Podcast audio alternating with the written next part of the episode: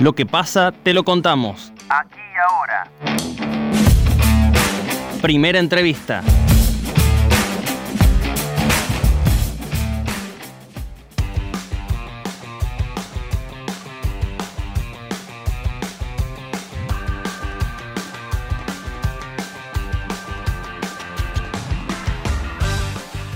Hoy vence el plazo para la presentación ante la justicia electoral de las coaliciones políticas que competirán en las PASO del 12 de septiembre y en los comicios generales del 14 de noviembre. Se trata de la antesala para anticipar el cierre de las listas de candidatos del 24 de julio que marcará el inicio formal de la campaña.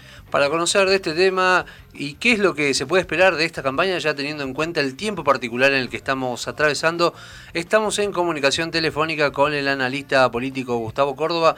¿Cómo te va Gustavo? Muy buenos días, Javier Sismondi y Susana Álvarez te saludan desde Noticias al Toque. Susana Javier, un gusto estar con ustedes esta mañana. ¿Cómo les va? ¿Qué tal, Gustavo? Bienvenido una vez más. Bueno, se vienen las elecciones legislativas, ya las tenemos re cerca. Y eh, imaginamos que los distintos espacios políticos se preparan para una campaña atípica, distinta por esto de la pandemia y también por el malestar social que impera. Sí, coincido. Además no hay clima electoral. Fíjate que es un tema exclusivamente de, de la burbuja de la política, ¿no? La cuestión electoral. La gente no está ni ahí ni, enterada ni entusiasmada con esta posibilidad. Y está claro que va a ser una campaña electoral muy virtual por la imposibilidad de las eh, reuniones ¿no? tradicionales de la política y vamos a ver quizás un diseño de las campañas electorales, como bien digo, absolutamente digital, ¿no? Va a ser eh, una campaña eh, ah, muy moderna, por decir de algún modo, pero también utilizando muchos criterios de redes sociales, ¿no? Trabajando contenidos, trabajando todo lo que es los algoritmos eh, y, muchos, muchos temas de Big Data, digamos, que en otras campañas se empezaron a ver, bueno, en esta vamos a ver el pleno uso de esa, de esa cuestión y también el rol de los medios, ¿no? Que aquí vamos a ver también eh, un grado importante porque los medios hoy performan, generan, ¿no? Generan impactos políticos. Así que bueno, va a ser una campaña atípica, pero vuelvo a insistir, eh, creo que hoy lo más importante son las tensiones y el estrés que hay en el sistema político, ¿no? que es inherente, que es habitual y que es común que en los momentos de cierre se produzcan este tipo de, situaciones, que nada tienen que ver con lo que le pasa a la sociedad, ¿no? Pero bueno, hasta el día que se nomine las candidaturas, que es el 24 de julio, vamos a ver mucho más de esto. Gustavo, eh, y precisamente hablando de este tema, ¿no? que tiene que ver más con, lo virtual de esta campaña, eh, ¿vos creés que puede llegar a reemplazar lo virtual a lo que tiene que ver con el contacto cercano en cuanto a lo que tiene que ver con la efectividad en una campaña electoral?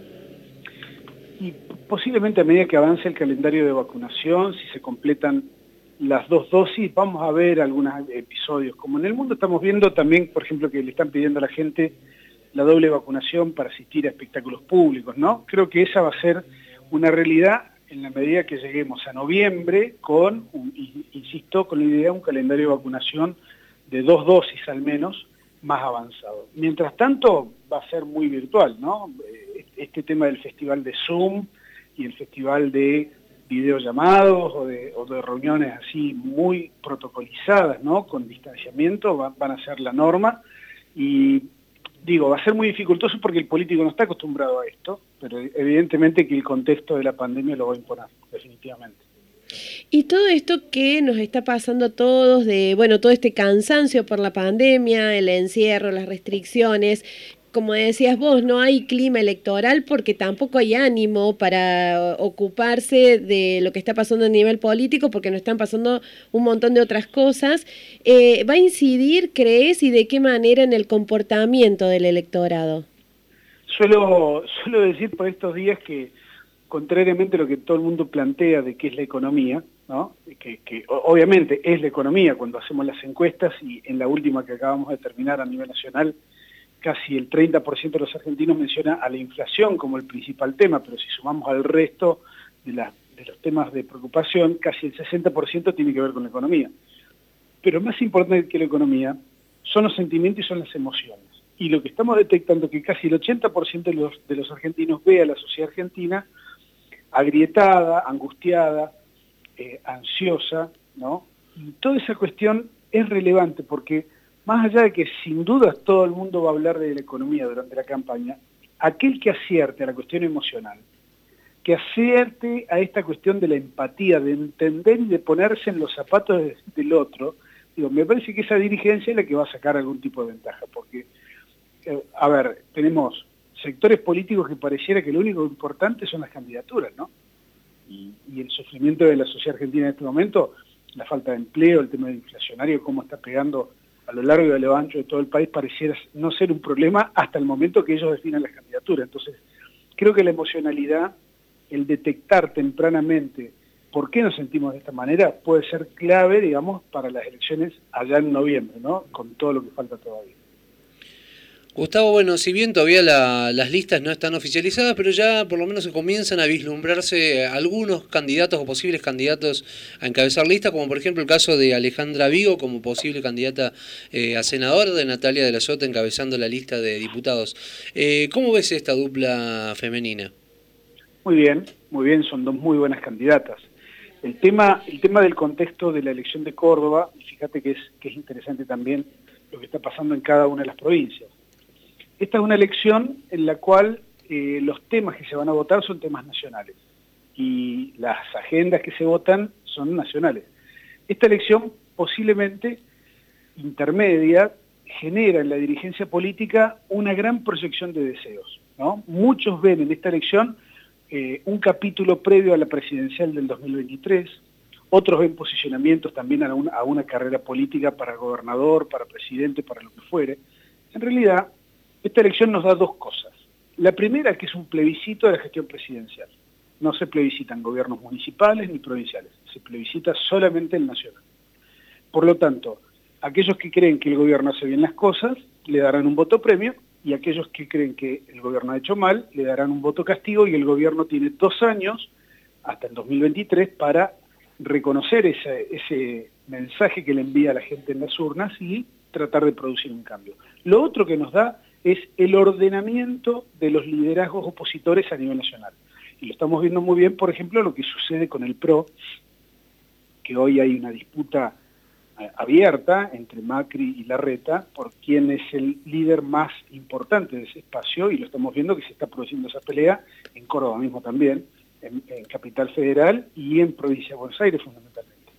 El resto, cuando hablamos de las candidaturas provinciales y me parece que las que ustedes mencionaron les corresponde también el mismo criterio, es muy difícil instalar temas provinciales en una elección nacional. Eh, es realmente complejo. Eh, el cordobés, la provincia de Córdoba, está acostumbrada a votar de acuerdo a lo que se pone en juego en cada momento. Por eso, el ejemplo que nosotros damos siempre es, el, gobernador Schiaretti sacó en su reelección, en mayo del año, del año 2019, casi 60% y la lista del gobernador Schiaretti en la elección presidencial, la lista corta de diputados, sacó casi 17 puntos. ¿Cuál de los dos caudales es el verdadero? Los dos lo son, porque los contextos son distintos y siempre hay una, eh, a ver, evaluación del, elector acorde al contexto. Ahora, lo que puede llegar a sacar en este momento la, la boleta del gobernador Schiaretti, yo podría decir que está en el orden del 20%. Veamos las dificultades que se tienen a pesar de, tener buenas candidaturas, porque en general las candidaturas que van a poner en esta elección, la totalidad de los espacios son muy buenas, muy importantes, pero condiciona el contexto, ¿no? Eso es lo que hay que tener siempre presente, porque muchas veces dicen, oh, bueno, pero no sacó los casi 60 puntos que sacó en mayo del 2019, pero no tiene por qué ser así, y el resto de las fuerzas políticas, te digo, también están bastante complicadas, ¿no? Porque uno podría decir al principio lo que sucede Juntos por el Cambio Juez hoy podría ser un buen candidato, pero Juez tiene un problema en Córdoba que es que siempre arranca midiendo mucho más de lo que realmente termina sacando el día de las elecciones.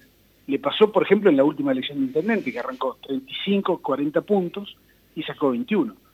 Entonces, yo diría que hay que ser muy paciente y muy prudente y, y, ver definitivamente cómo quedan las listas, ¿no? Porque todavía puede haber sorpresas, hasta el día 24 puede haber muchas realmente muchas alternativas que a lo mejor pueden incluir o cambios de candidaturas o bajada de listas, como ya han ocurrido en otras ocasiones. Y eh, en esto que estás planteando, mm, ¿qué va a pasar o qué crees que va a pasar entonces con el electorado de Córdoba, teniendo en cuenta esto del voto castigo o premio a lo que está pasando a nivel nacional, con estas candidaturas de eh, Vigo y de la Sota? Con Caserio en un frente de todos que es resistido en Córdoba, que es una provincia anticá, con la tensión que hay adentro de Juntos por el Cambio, ¿qué es lo que crees que va a poner en primer lugar el elector cordobés a la hora de decidir? Mira, múltiples temas, pero no, no hay uniformidad al 100%, ¿no? Digo, es cierto que hay una mayoría que es antikirchnerista en la provincia de Córdoba y eso lo, lo podemos ver en cualquier estudio, en cualquier encuesta. Eh, pero no hay un 100% de antikirchnerismo. Y lo que está buscando de alguna manera el gobierno nacional en Córdoba es obtener esa banca que hoy tiene y que puede llegar a, tener. Yo no veo una gran diferencia entre los que salen segundos y los que salen terceros. Y es más, hay encuestas donde los terceros salen segundos. Por eso es importante por ahí hacer análisis sobre datos ya consolidados. La, potencialidad de las candidaturas es algo muy bueno, muy, muy piola para hacer análisis, pero eh, analizar en frío sin tener en dato de quiénes son realmente los candidatos, te voy a dar un ejemplo. No es lo mismo para el resto de las listas que la encabece juez a Juntos por el Cambio o que la encabece un radical. Porque eso puede liberar tres o cuatro puntos ¿no? que pueden resultar determinantes a la hora de asignar la segunda, la tercera banca de Senado que está en juego, por ejemplo, ¿no? y que puede ser determinante para asignar uno o dos diputados nacionales a la segunda o a la tercera fuerza. Así que fíjense la importancia de tener las listas definidas. Recordamos que estamos en comunicación telefónica con Gustavo Córdoba, analista político. Gustavo, bueno, recién estabas hablando, ¿no? De Juntos por el Cambio y está esta tensión planteada, ¿no? Por un lado, el sector del radicalismo eh, planteando, ¿no? Tener mucho más protagonismo para el centenario partido y por otro lado también, bueno, un sector aliado claramente al PRO. ¿Cómo ves eh, esa disputa interna dentro de Juntos por, Córdoba? Bueno, en principio es el, recuerdo muy, muy claro y nosotros hicimos un estudio posterior a la visita de Mauricio Macri a Córdoba, donde tiró un montón de bombas y se fue. Este, dijo, entre otras cosas, no sé si lo recuerdan, que el radicalismo tenía buenos dirigentes, pero que no servía ninguno para gobernar, en palabras sencillas. Y eso generó realmente una una reacción muy importante en el radicalismo de Córdoba que me parece que ha generado hasta el día de hoy la potencialidad de que enfrenten a esta lista oficial de, del macrismo, por decirlo de alguna manera, de, juez y Gustavo Santos, con una lista donde el radicalismo tiene una territorialidad y una potencialidad electoral superior a la que están ofreciendo en este momento juez y Santos. El problema es los celos y las desconfianzas internas que hay en el radicalismo, ¿no? Después de tantos años que no han podido, digamos, consolidar un proyecto de poder en la provincia, eso se nota, y hay como una tensión entre la vieja dirigencia y la nueva dirigencia. Habrá que ver si tienen inteligencia y logran conformar una lista de unidad. Yo no descarto que incluso le puedan ganar una eventual primaria a Juez y a Gustavo Santos, ¿no? Digo, ahí, ahí radica una de las claves de la elección en Córdoba. Eh, hasta el día de hoy no sabemos bien si eso va a ser así, pero la potencialidad está. ¿No? Eh, hoy vamos a ver seguramente la inscripción de, un frente y eventualmente veremos en el, transcurrir de los días si se anotan los distintos candidatos para, enfrentarse. Ahora, vuelvo a insistir, si se da la elección primaria en Córdoba va a estar para alquilar balcones porque va a ser una elección seguramente muy cerrada, muy, apretada y muy ajustada. Gustavo, retomando lo que decías eh, al principio de esta necesidad de los candidatos teniendo empatía sobre lo que le pasa a la gente a la hora de definir candidatos, más, eh, o sea, que eso esté en primer lugar en lugar del deseo de protagonismo o de poder. ¿Los ves en esta línea? Y hablo de todos, del frente de todos, de Juntos por el Cambio. ¿Qué lugar ves para las terceras fuerzas? No, es muy difícil, no veo esa actitud en general. Puede haber algún dirigente o alguna dirigente que tenga una vocación particular por, por, ese lado, pero en general no, no, lo estoy viendo y eso es un problema, eh, que habla también de los niveles de insatisfacción y de mala representación política, ¿no?